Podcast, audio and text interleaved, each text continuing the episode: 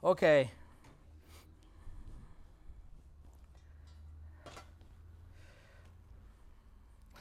Nous allons ouvrir la parole de Dieu dans l'évangile de Matthieu chapitre 6.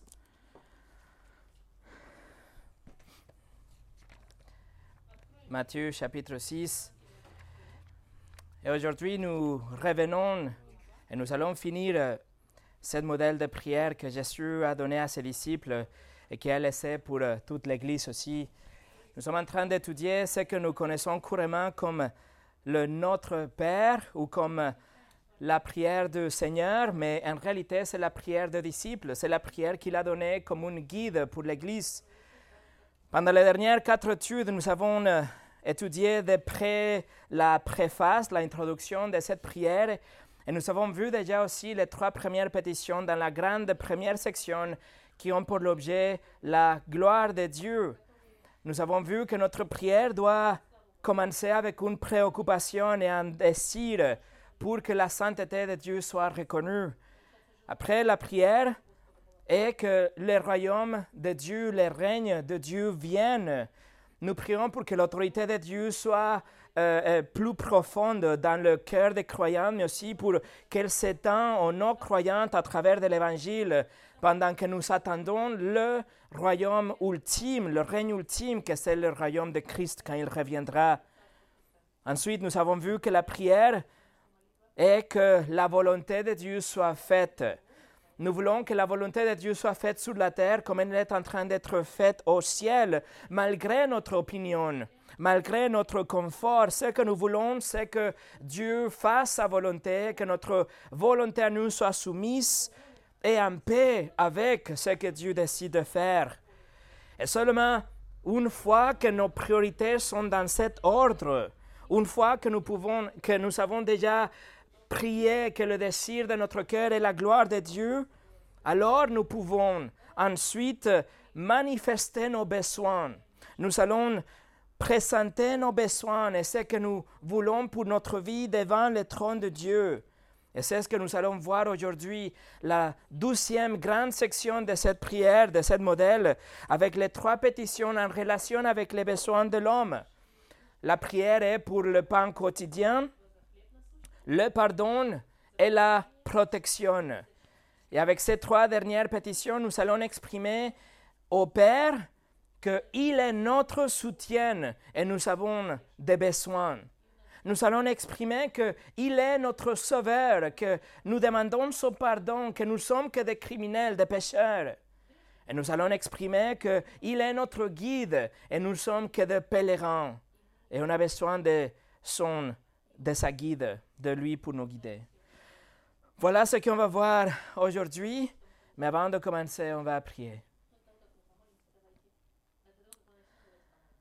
Notre Père, nous venons vers toi au nom de Jésus pour te demander de l'aide, pour nous guider même dans cette étude. Seigneur, nous voulons que ton nom soit glorifié et sanctifié.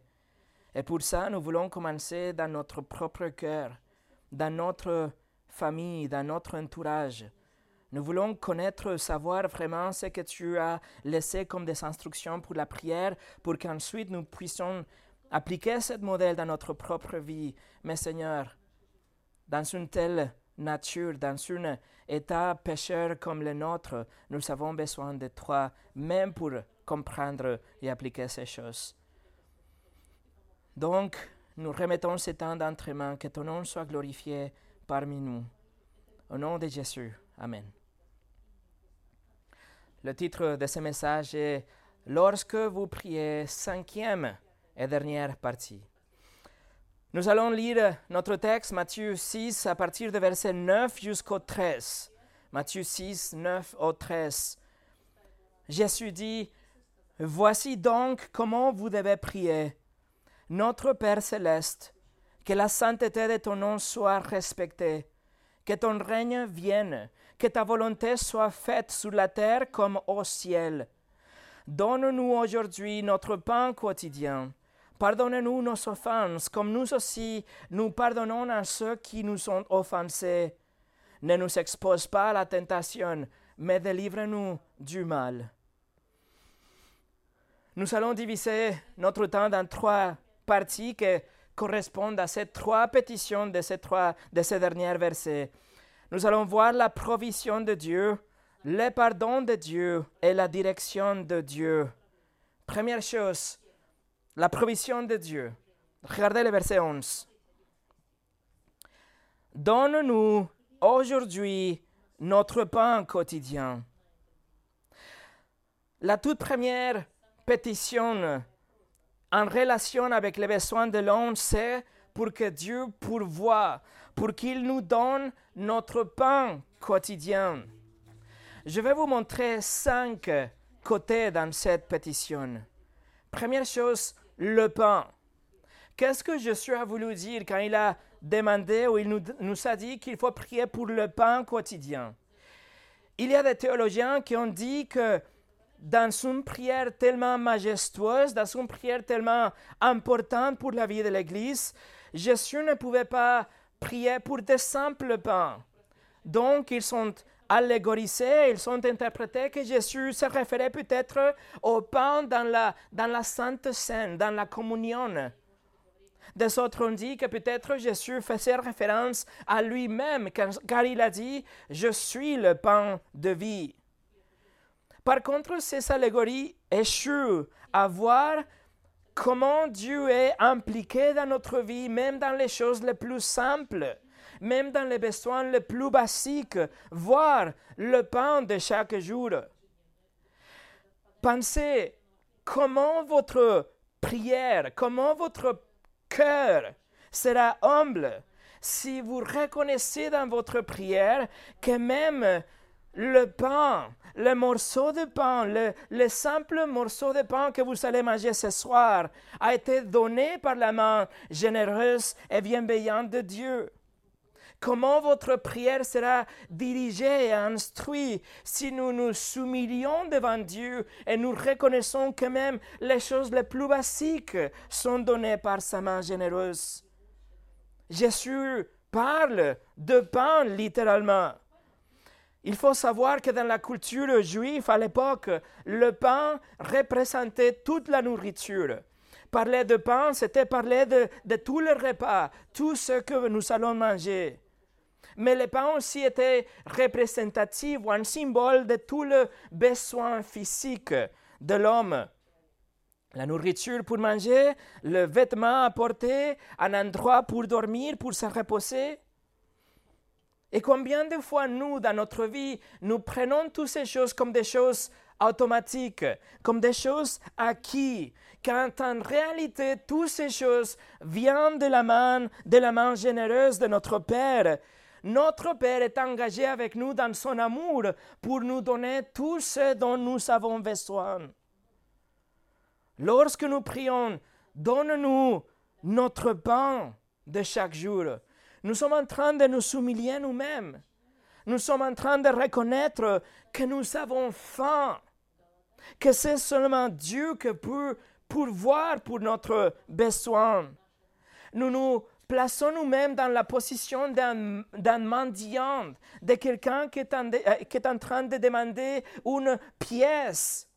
Et nous reconnaissons que Dieu est notre bienfaiteur, que c'est grâce à Dieu que nous allons manger ce soir.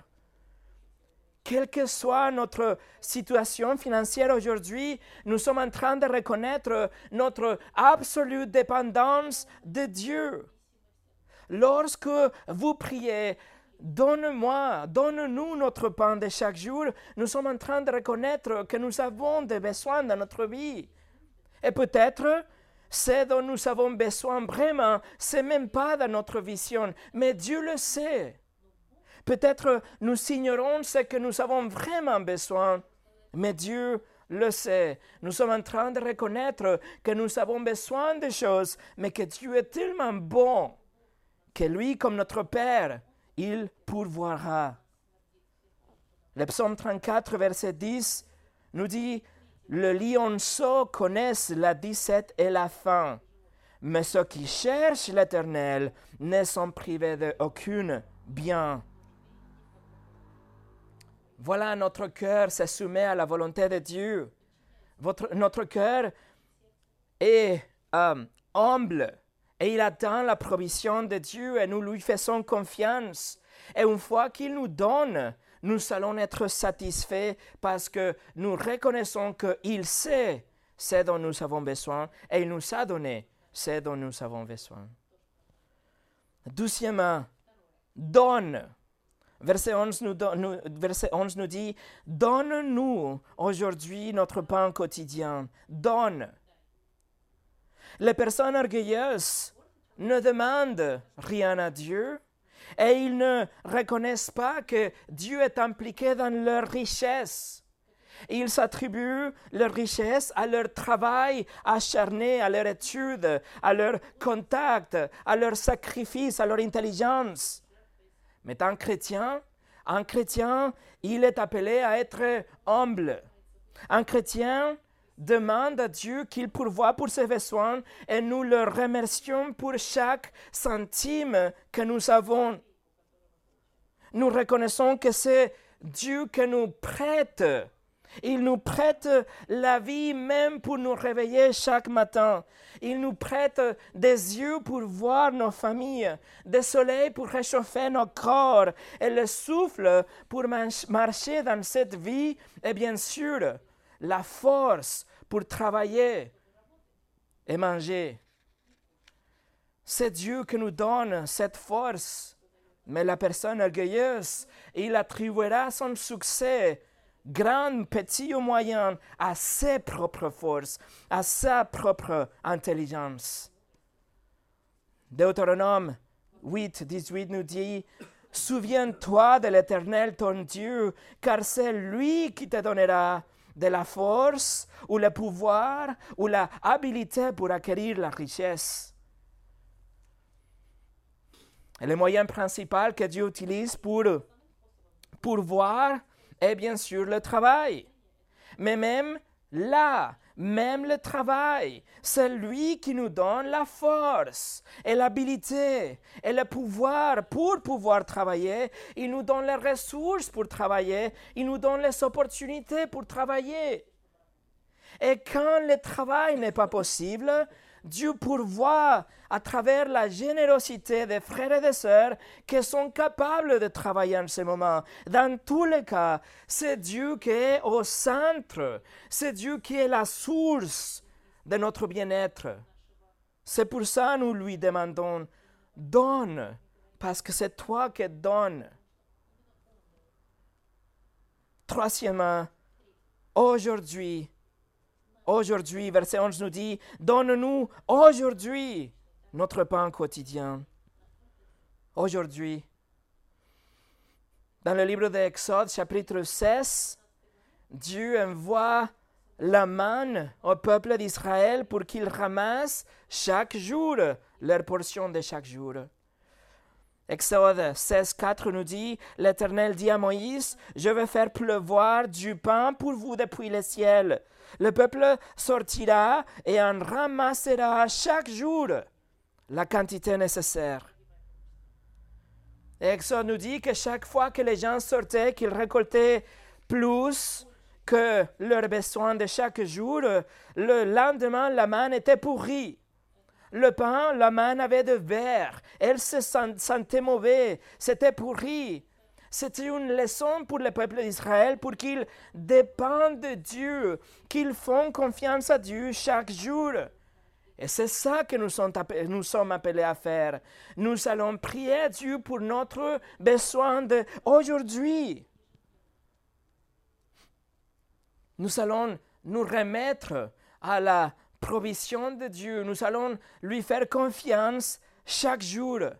Nous allons dépendre de Dieu aujourd'hui. Et demain, demain, nous allons prier la même chose. Nous allons dépendre de Dieu demain. C'est là aujourd'hui aussi. C'est tellement précieux et tellement pertinent pour nos jours de se souvenir de ces choses. C'est Dieu que nous donne la provision de chaque jour. Pas d'une façon hebdomadaire, pas d'une façon mensuelle, mais nous dépendons de Dieu aujourd'hui, chaque jour. Et nous serons, nous, nous serons satisfaits aussi chaque jour avec ce qu'il pourvoit. Peut-être ce n'est pas ce que nous avons voulu qu'il pourvoie, mais ce qu'il nous donne chaque jour, ça serait la ration parfaite pour aujourd'hui. Quelques versets plus tard, Jésus continue à enseigner par rapport à la provision quotidienne de Dieu et il dit que de la même façon que Dieu donne à manger aux oiseaux, qu'il habille les fleurs des champs, de la même façon il, nous, il va nous donner ce dont nous avons besoin chaque jour. Matthieu 6, 33 et 34 dit, Jésus dit, recherchez d'abord le royaume et la justice de Dieu, et tout cela, en parlant de nourriture, de vêtements, tout cela vous sera donné en plus. Ne vous inquiétez donc pas du lendemain, car le lendemain prendra soin de lui-même. À chaque jour suffit sa peine.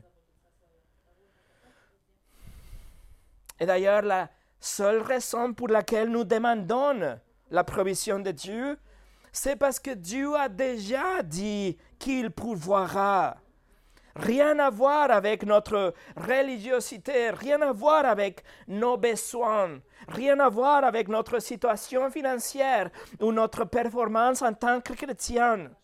Nous dépendons de Dieu et nous nous appuyons sur Dieu parce qu'il a déjà dit qu'il va, dans sa grâce, pourvoir pour nos besoins. Dans sa fidélité, nous nous appuyons sur ses attributs et nous demandons qu'il nous donne parce que c'est qu'il a dit qu'il fera. Quatrièmement, quotidien. Verset 11 nous dit, Donne-nous aujourd'hui notre pain quotidien. Quotidien.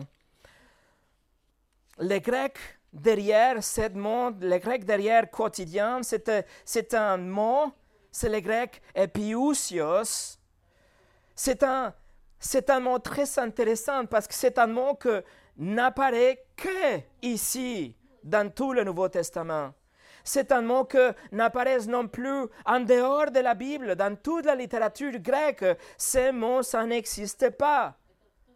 Le père de l'Église comme Origène, Chrysostome et Jérôme, ils étaient d'accord que c'était un mot qui était conçu par Matthieu et par Luc sous l'inspiration du Saint-Esprit pour exactement cette prière.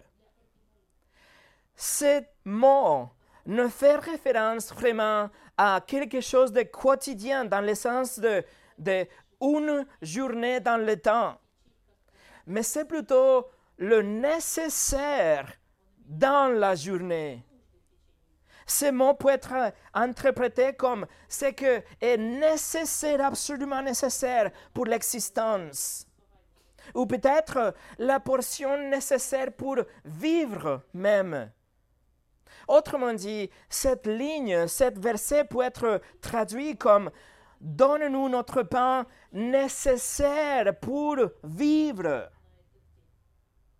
Ce que Jésus est en train de dire aussi c'était quelque chose de familier aux Juifs de l'époque, parce que le public qui était autour de lui, il, il, il priait à l'époque quelque chose comme ça. Il disait, Notre Seigneur, notre Dieu, dans ta bonté et dans, ton, dans ta fidélité, donne à chacun ce qui lui suffit pour la subsistance, pour sa subsistance.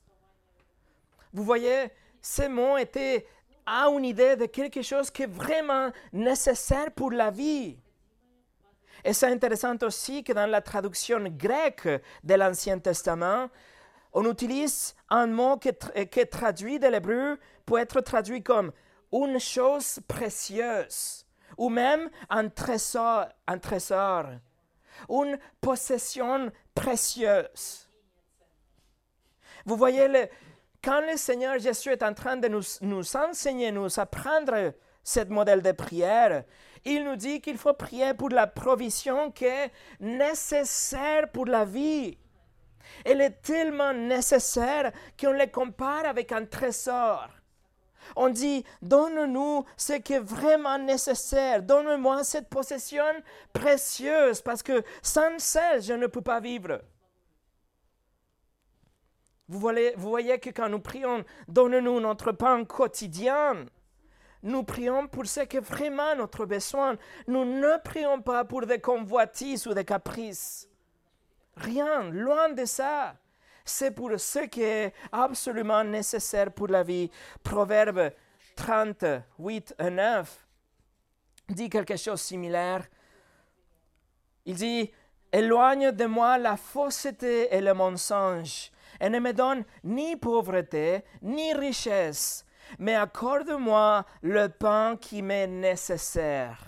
Sinon, je risquerai une fois rassasié de te renier et de dire Qui est l'Éternel? Ou après avoir tout perdu, de voler et de me prendre en nom de mon Dieu. Alors nous prions pour ce qui est vraiment nécessaire. Il n'y a aucun égoïsme dans cette prière. Toute convoitise et tout euh, stockage de biens, toutes ces choses que nous essayons de récolter juste pour avoir plus, rien de ça est compris dans cette prière. Nous prions pour ce qui est vraiment nécessaire. Et vous savez quoi? Dieu sait ce dont nous avons vraiment besoin dans notre vie. Et cinquième, notre. Verset 11 nous dit, Donne-nous aujourd'hui notre pain quotidien. Remarquez le pluriel. Donne-nous aujourd'hui notre pain quotidien. Cela nous montre le désintérêt dans la prière. Vous êtes en train de, bien sûr, prier pour vous-même, vous priez aussi pour les autres. Mais veuillez noter aussi que nous prions pour ce qui est à nous. Nous prions pour notre pain quotidien. Pas dans le sens que nous avons le droit de demander des choses. Non, pas du tout. Mais nous prions pour ce que Dieu a déterminé que c'est à nous. Nous prions pour ce que Dieu a déjà décidé que c'est ça dont nous avons besoin pour vivre. Nous prions seulement pour cette portion, ce que Dieu a décidé. Nous prions pour ces pains-là. Nous prions pour cette provision seulement. Nous ne prions pas pour ce que les boissons a. Nous ne prions pas que, pour ce que nous pensons que nous avons besoin. Nous voulons seulement ce que Dieu a gracieusement décidé que est à moi pour ma vie pour ma subsistance. Écoutez ce que Spurgeon a dit. Nous prions pour des provisions providentielles pour nous-mêmes et pour les autres. Nous demandons notre nourriture comme cadeau. Notre pétition touche cette journée et notre requête n'est que pour l'approvisionnement d'un jour. Suffisamment de pain pour aujourd'hui. Nous ne demandons pas le pain qui appartient aux autres, mais seulement ce qui nous revient en toute honnêteté. C'est la prière d'une âme humble et satisfaite, de celle qui est tellement sanctifiée qu'elle s'attend à Dieu, même pour sa ration quotidienne, et que, qui, qui se lie aux autres avec amour dans sa sympathie et dans ses prières. Voilà la provision de Dieu, la première requête par rapport à l'homme. Numéro 2, le pardon de Dieu. Verset 12. Pardonne-nous nos offenses, comme nous aussi nous pardonnons à ceux qui nous sont offensés. La deuxième pétition est que Dieu nous pardonne, que Dieu pardonne nos offenses. Le verset utilise le mot traduit comme offense, mais littéralement ça veut dire dette, une dette. Dans le passage parallèle dans la prière aussi euh, qu'on trouve dans l'évangile de Luc. Luc utilise ici le mot amartias, que c'est le mot pour péché. Mais Matthieu utilise le mot que ça veut dire littéralement une dette financière. Et chaque fois, 25 fois sur 30 que ce mot est utilisé dans le Nouveau Testament, nous parlons d'une obligation morale, d'une dette spirituelle, de quelque chose qui doit être payé envers Dieu. Et une chose similaire était aussi priée dans les jours de Jésus par les Juifs. Il aussi utilisait le, le, mot dette quand il priait pour se référer à ses péchés. Il priait quelque chose comme ça. Écoute euh, la pétition de ton serviteur, de ton peuple Israël, et accepte leur prière et pardonne leurs dettes. Voilà, on parle des péchés, mais comme si c'était une dette. Quelqu'un doit payer une dette. Souvenez-vous, mes amis, que nous sommes ici au milieu de sermon sur la montagne. Jésus a révélé les attitudes que les chrétiens nous devons, nous devons avoir et, il a fait des contrastes aussi avec l'attitude de la vie des pharisiens et des hypocrites. Il est en train de parler aux chrétiens. Il nous donne ce modèle à nous en tant que chrétiens. La prière commence avec notre Père. Il est en train de parler aux chrétiens. Alors, pourquoi? Pourquoi, si cette prière est dirigée, s'il est en train de parler aux chrétiens, pourquoi nous devons dire pardonne-nous nos offenses ou nos dettes? Si normalement nous, nos dettes, on a, elles ont été déjà payées par Jésus sur la croix. Pourquoi on dit pardonne-nous nos offenses et nos transgressions si l'Évangile nous dit que nous sommes déjà libres, que tout était déjà payé par Christ? Réponse Parce que même si nous avons été déjà pardonnés, nous avons été pardonnés de l'ultime conséquence de notre péché, qui est la condamnation de Dieu, la justice de Dieu et la colère de Dieu en enfer pour l'éternité. Ça, nous sommes pardonnés de ça. Mais quand même, nous avons besoin du pardon continu de Dieu pour les péchés que nous faisons en continu chaque jour. Le moment quand nous nous sommes repentis et nous avons placé notre confiance en Jésus-Christ comme notre Seigneur et notre Sauveur, Dieu a tout pardonné. Comprenez bien ça. Il a tout pardonné des péchés passés, présents et futurs. C'est quelque chose qui est fait. Nous sommes libres de toute condamnation et personne ne peut apporter une charge, une accusation contre les saluts de Dieu, selon euh, Romains chapitre 8. Le juge ultime de l'univers, il nous a déjà exaucés. Il nous a déjà pardonné. Il a blanchi votre nom. Il a innocenté votre nom parce que vous êtes en Christ. Vous êtes représenté par Christ. Et maintenant, Romains chapitre 8, verset 1 nous dit, il n'y a donc aucune condamnation. Aucune condamnation pour ceux qui sont en Jésus-Christ. Si vous êtes sauvés, il n'y a aucune condamnation pour vous, vous êtes déjà pardonné. Par contre, nous continuons à pécher. Nous continuons à pécher chaque jour et nous avons besoin de pardon de Dieu chaque jour. Mais pas comme notre juge. La justice a été déjà satisfaite devant le juge de l'univers. Mais nous venons à lui en tant que notre Père. Nous venons à lui en tant que notre Père parce que nous avons fait des choses qui sont offensives envers notre Père. Et notre péché nous sépare de notre Père. Notre relation avec lui est brisée. La conséquence ultime était déjà traitée sur la croix, mais il y a des conséquences présentes pour les péchés que nous commettons chaque jour, comme la honte, comme la culpabilité, comme la insatisfaction, comme son châtiment et une avalanche des autres conséquences pour les péchés qu'on commet à chaque jour. C'est pour ça qu'on demande le pardon de Dieu quotidiennement. Le psaume 66, 18 nous dit, Si j'avais eu l'iniquité dans mon cœur, le Seigneur ne m'aurait pas écouté. Si on marche dans cette vie avec des péchés dans notre cœur, cette relation avec notre, avec notre Père est brisée. Alors nous venons à lui et nous demandons pardon. D'ailleurs, dans les versets précédents qu'on vient d'étudier, il nous demande, il nous dit que nous devons venir à Dieu pour qu'il pourvoie à nos besoins. Ceci est un modèle de prière qu'on va essayer de prier chaque jour dans notre vie. Alors, quotidiennement, nous reconnaissons nos péchés, nous confessons nos péchés à Dieu, nous nous repentons de nos péchés, nous demandons du pardon.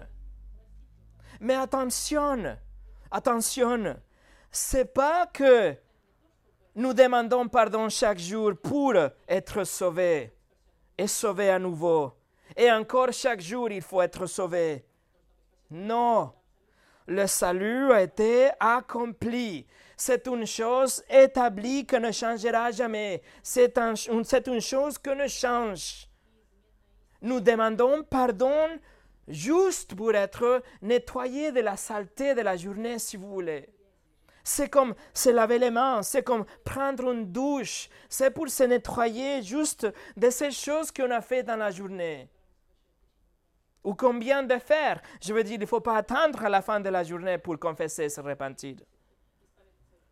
Mes amis, humblement, nous venons à Dieu et nous confessons notre péché, nous demandons pardon à Dieu. Mais si vous dites aujourd'hui,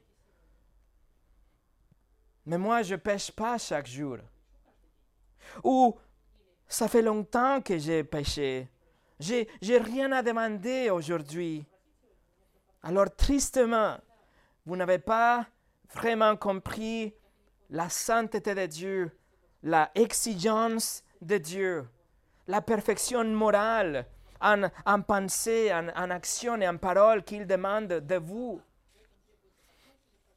L'apôtre Jean, euh, l'apôtre Jean, il a écrit aux croyants, il a dit en Jean chapitre 1, verset 8, il a dit, si nous disons il, écrit aux croyants, il écrit aux chrétiens, il dit, si nous disons que nous n'avons pas de péché, nous nous trompons nous-mêmes et la vérité n'est pas en nous.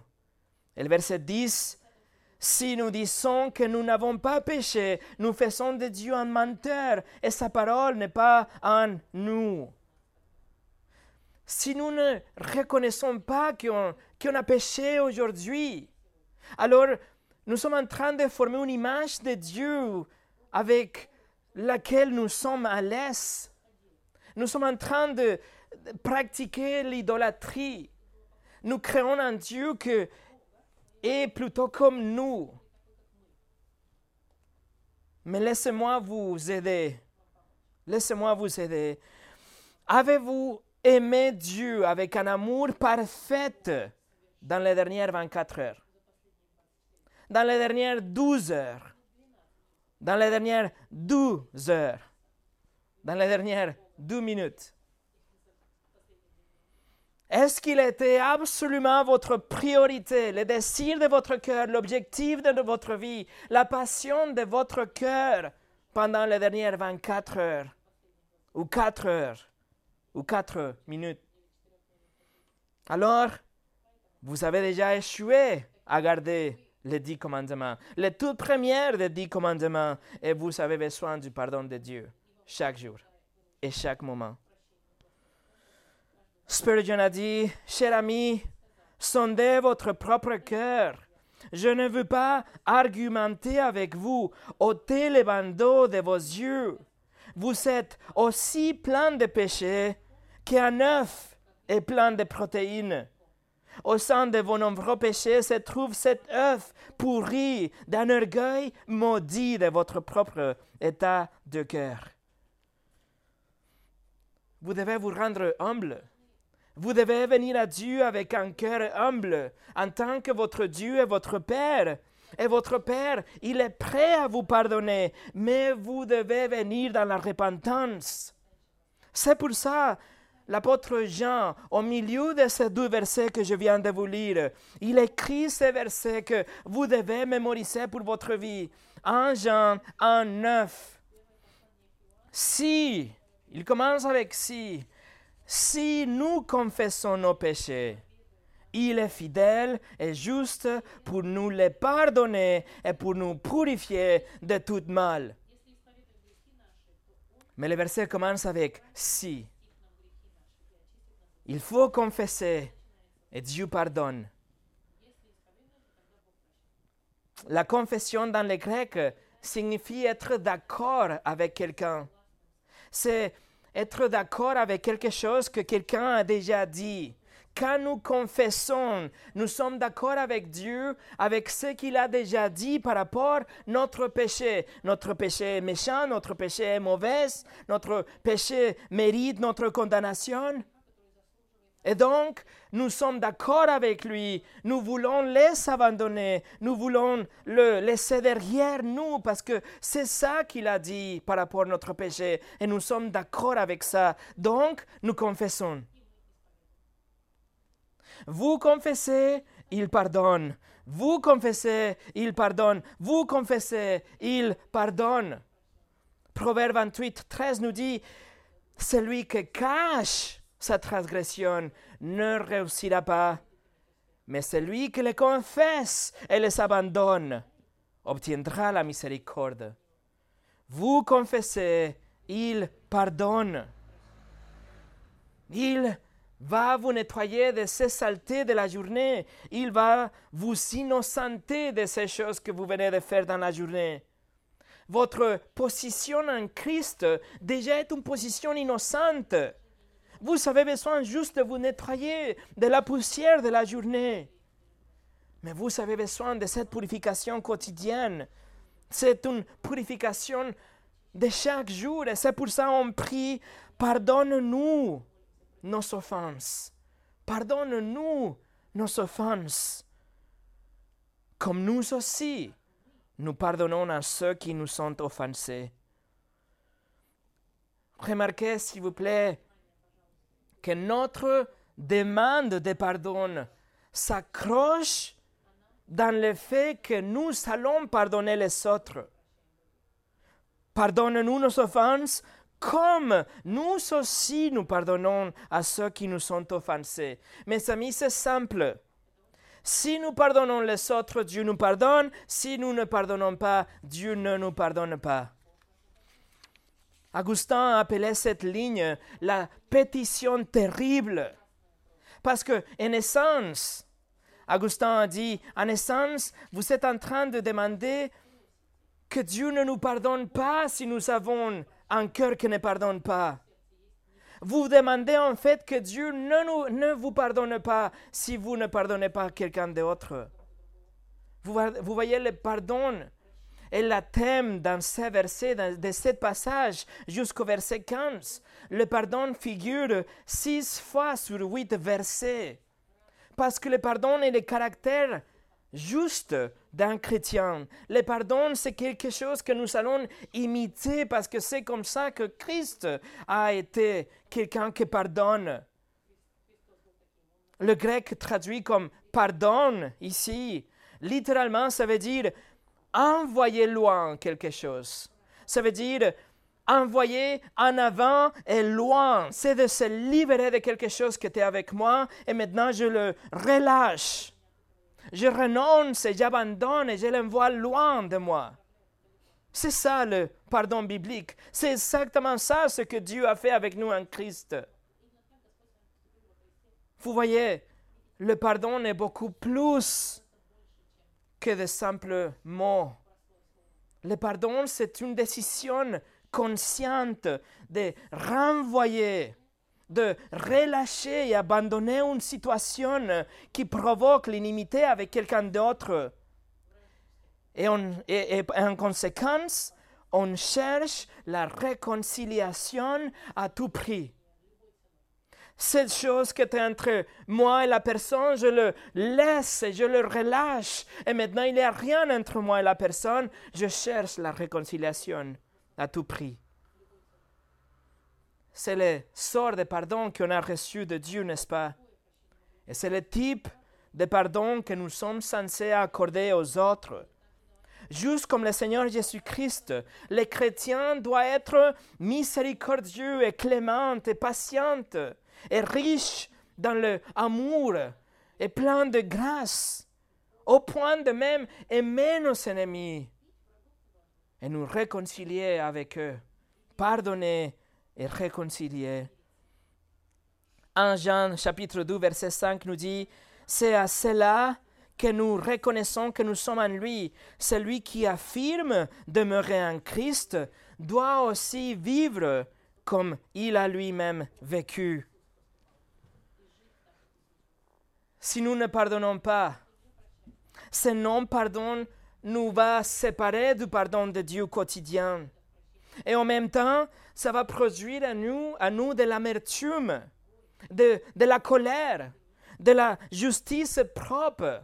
Nous allons penser que nous sommes mieux, de bonnes personnes par rapport à l'autre personne. Cette manque de pardon va voler notre paix, va nous, nous, nous rendre amers et des esclaves dans notre propre rancœur, dans notre propre cœur qui ne, veulent, ne pas pardonner. Mais quand nous reconnaissons, quand nous avons compris vraiment le pardon de Dieu, le pardon infini de Dieu qui nous donne un Christ, alors comment, comment de simples mortels comme vous et comme moi, comment est-ce que nous pouvons retenir le pardon des autres? Comment est-ce que nous pouvons décider que le pardon que Dieu m'a accordé, je ne veux pas le donner à l'autre personne? Mais le, le, même pardon que nous avons reçu de Dieu au moment de notre salut, c'est le même pardon que nous devons accorder à l'autre personne et chaque fois qu'il pêche contre nous. Et pour le reste de notre vie. Et en fin de compte, le non-pardon, si nous ne pardonnons pas, nous sommes en train d'inviter le châtiment de Dieu puisque Dieu commande qu'on pardonne. Si nous ne pardonnons pas, nous sommes dans le péché. Et Dieu, en tant que notre Père, il finira pour nous discipliner. Alors nous demandons Dieu qui nous pardonne complètement. Et dans la même mesure, nous allons pardonner les autres. Ça veut dire complètement. Ça veut dire que je ne veux pas, je ne veux plus parler de ces choses parce que j'ai déjà relâché et abandonné la situation. La personne devant mes yeux est complètement pardonnée. On ne parle plus. Parce que c'est comme ça que Dieu me traite, n'est-ce pas? Général Oglethorpe, c'était un, général britannique militaire dans les années 1700. Il, était, il avait une réputation d'être un homme très sévère et très dur. Et un jour, il a rencontré l'évangéliste, le prédicateur John Wesley. Et le général a dit, je ne pardonne jamais. Et Wesley a répondu, alors monsieur, j'espère que vous ne pécherez jamais. Numéro 3 la direction de Dieu. Verset 13. Ne nous expose pas à la tentation, mais délivre-nous du mal. L'essence de cette sixième et dernière pétition dans ce modèle de prière est une expression du cœur des croyantes qu'il préfère, il aimerait bien de ne pas tomber dans la tentation. Cette pétition ne affirme pas que Dieu c'est ce qui tente, que, que la tentation vient de Dieu, pas du tout. Nous devons avoir cette idée claire dans notre esprit. Dieu ne tente personne. Jacques 1, verset 13 nous dit que personne, lorsqu'il est tenté, ne dise c'est Dieu qui me tente, car Dieu ne peut pas être tenté par le mal et il ne tente lui-même personne. Dieu ne va jamais nous amener dans un endroit de péché. Dieu ne va jamais nous amener dans, dans un endroit de tentation destiné pour nous détruire. Ce que Dieu fait, il nous teste, il teste notre foi, il nous laisse passer par des épreuves qui sont destinées pour nous faire grandir. Il teste notre foi pour notre bien. Dans le même passage, Jacques dit que nous devons même être joyeux quand on passe par des épreuves, parce que c'est avec ça que notre foi va, grandir. Alors, le verset 13 de la prière de Jésus, ce modèle de prière, c'est plutôt une expression de ce désir naturel que nous avons, que, que nous ne voulons pas, nous n'aimons pas les épreuves. Nous ne voulons pas passer par les épreuves parce que nous savons que le potentiel pour le péché est là. Nous savons que les épreuves sont un, un, moyen pour notre croissance spirituelle, mais nous ne voulons pas être dans un endroit où même la possibilité de péché augmente. Nous prions, Père, ne nous laisse pas tomber dedans. Ne nous laisse pas tomber. Éloigne-nous de cette tentation. Éloigne-nous de cette épreuve. Pourquoi? Parce qu'un chrétien déteste le péché. Notre désir est, d'être épargné complètement de la tentation. Ce n'est pas notre désir de se, euh, battre contre la, contre la tentation. Nous voulons plutôt être éloignés. Nous savons que la vie est un champ de mine spirituelle. Et donc nous prions, Père, ne nous laisse pas tomber dans, la tentation. Éloigne-nous de elle. Éloigne-nous de ces épreuves. Nous savons que la tentation est tellement forte. Nous savons personnellement, nous tous, fait l'expérience et nous savons que c'est facile d'y tomber. Nous savons tous que nous sommes faibles. Nous, sommes nous savons tous qu'il y a des domaines dans notre vie où le péché semble toujours de, de, de gagner, de, de prendre le dessus, d'être plus fort que nous. Et donc nous plaidons avec Dieu. Seigneur, Père, s'il te plaît, donne-nous de ta sagesse. Guide mes pas. Protège mes yeux ferme mes oreilles, garde mon cœur, retiens ma bouche, captive mes pensées, ferme des portes. Parce que je ne veux pas tomber dans la tentation. Protège-moi, fais le nécessaire. Autrement dit, nous prions, Père, ne nous conduis jamais dans une épreuve qui présentera une telle tentation que je ne serai pas capable d'y résister? Père, nous sommes conscients de notre faiblesse et le, le privilège que nous avons dans ta protection. Protège-nous pour qu'on soit invulnérable contre les agressions et les attaques du diable aujourd'hui. Et en fait, quand nous prions ces choses, mes amis, nous sommes en train d'appeler ce que Dieu a déjà dit. Dieu a dit qu'il fera ça. Il a dit dans 1 Corinthiens 10, versets 12 et 13, que celui qui croit être debout fasse attention à ne pas tomber. Aucune tentation ne vous est survenue qui été humaine. Dieu est fidèle et il ne permettra pas que vous soyez tentés au-delà de vos forces. Mais avec la tentation, il préparera aussi le moyen d'en sortir afin que vous puissiez la supporter. Nous demandons à Dieu de nous épargner de la tentation parce que c'est ce qu'il a dit qu'il fera. Mes amis, dites oui à la parole de Dieu pour que ce soit plus facile de dire non quand la tentation vient. Soumettez-vous à Dieu, résistez le diable et il fuira de vous. Jacques 4 nous le dit. Et le psaume 119, verset 11 nous dit, Je serre ta parole dans mon cœur afin de ne pas pécher contre toi. Mes amis, serrez la parole dans votre cœur pour ne pas pécher contre Dieu. Cette pétition nous rend humbles, nous rappelle que nous ne sommes pas fortes, nous rappelle que nous dépendons de la force spirituelle de Dieu, que c'est seulement dans la force de Dieu que nous pouvons nous éloigner de la tentation et nous combattre contre le péché. Cette prière démontre notre dépendance en Dieu et nous demandons humblement qu'il nous délivre de ces mal euh, à l'intérieur de nous, ces mal autour de nous et aussi du malin, c'est-à-dire le diable. Et pour finir, en fonction de la Bible que vous êtes en train de lire. À la fin du verset 13, peut-être, vous savez une doxologie, vous savez des lignes que j'ai jamais lues pendant cette étude, dans tous ces messages. Peut-être dans votre Bible, le verset 13 finit avec quelque chose comme car c'est à toi qui appartiennent dans tous les siècles le règne, la puissance et la gloire. Amen. Vous devez savoir que dans le manuscrit le plus fiable, le texte original anglais le plus fiable ne contient pas cette ligne.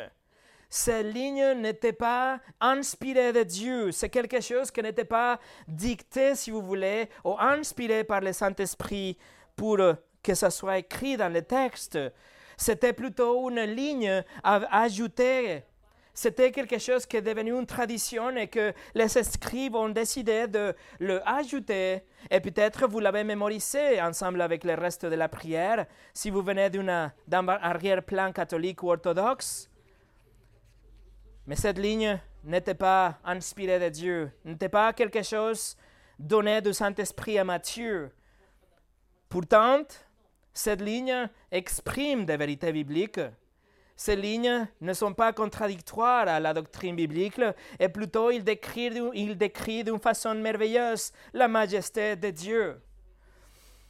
Et c'est ça, mes amis, c'est dont il s'agit la prière, la majesté de Dieu et la gloire de Dieu. Dans la première section de cette prière, nous avons trois pétitions par rapport à Dieu et ses attributs. Nous voulons nous, nous concentrer sur les attributs de Dieu et lui rendre la gloire que est Dieu. Et dans la deuxième partie de cette prière, nous avons aussi les, les pétitions par rapport aux besoins de l'homme. Et nous confessons que c'est lui qui est prééminent, c'est lui qui peut nous protéger, nous, nous, nous pourvoir, c'est lui qui peut nous guider, et donc, on le donne la gloire dans la prière. Et ça, c'est le, le but dans la prière, la gloire de Dieu. Alors, mes amis, lorsque vous priez, déplacez-vous du centre. Vous n'êtes pas le centre de la prière. Laissez que Dieu prenne la place au centre de, de, votre prière et gardez dans, votre, dans vos pensées ce modèle de prière et suivez dans le pas de Jésus pour donner la gloire à Dieu dans votre prière. Et à la fin, quand nous allons considérer les attributs de Dieu dans notre prière, notre prière sera impactée d'une telle manière que notre désir, le, but de notre cœur sera lui rendre la gloire. Et c'est ça le but ultime, la gloire de Dieu. C'est ça notre conclusion.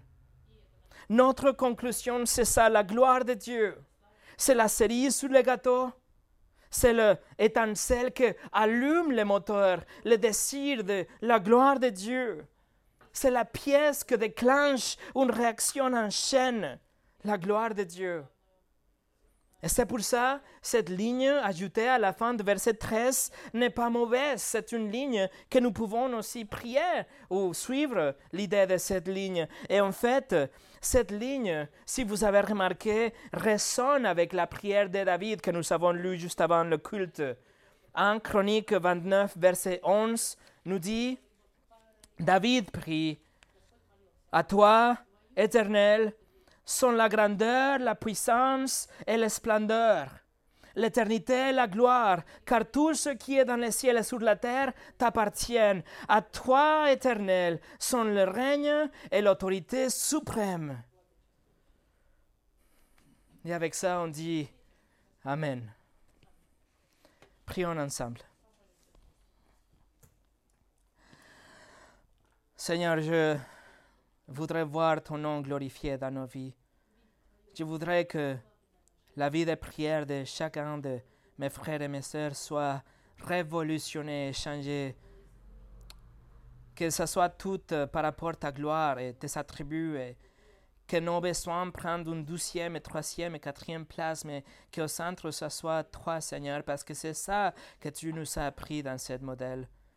Seigneur, je te prie pour la maturité de chacun de mes frères et mes sœurs, qu'on puisse ensemble grandir et, que la prière et la lecture, comme on a dit dans l'introduction de cette série de messages, que la prière et la lecture soient au centre de notre vie quotidienne.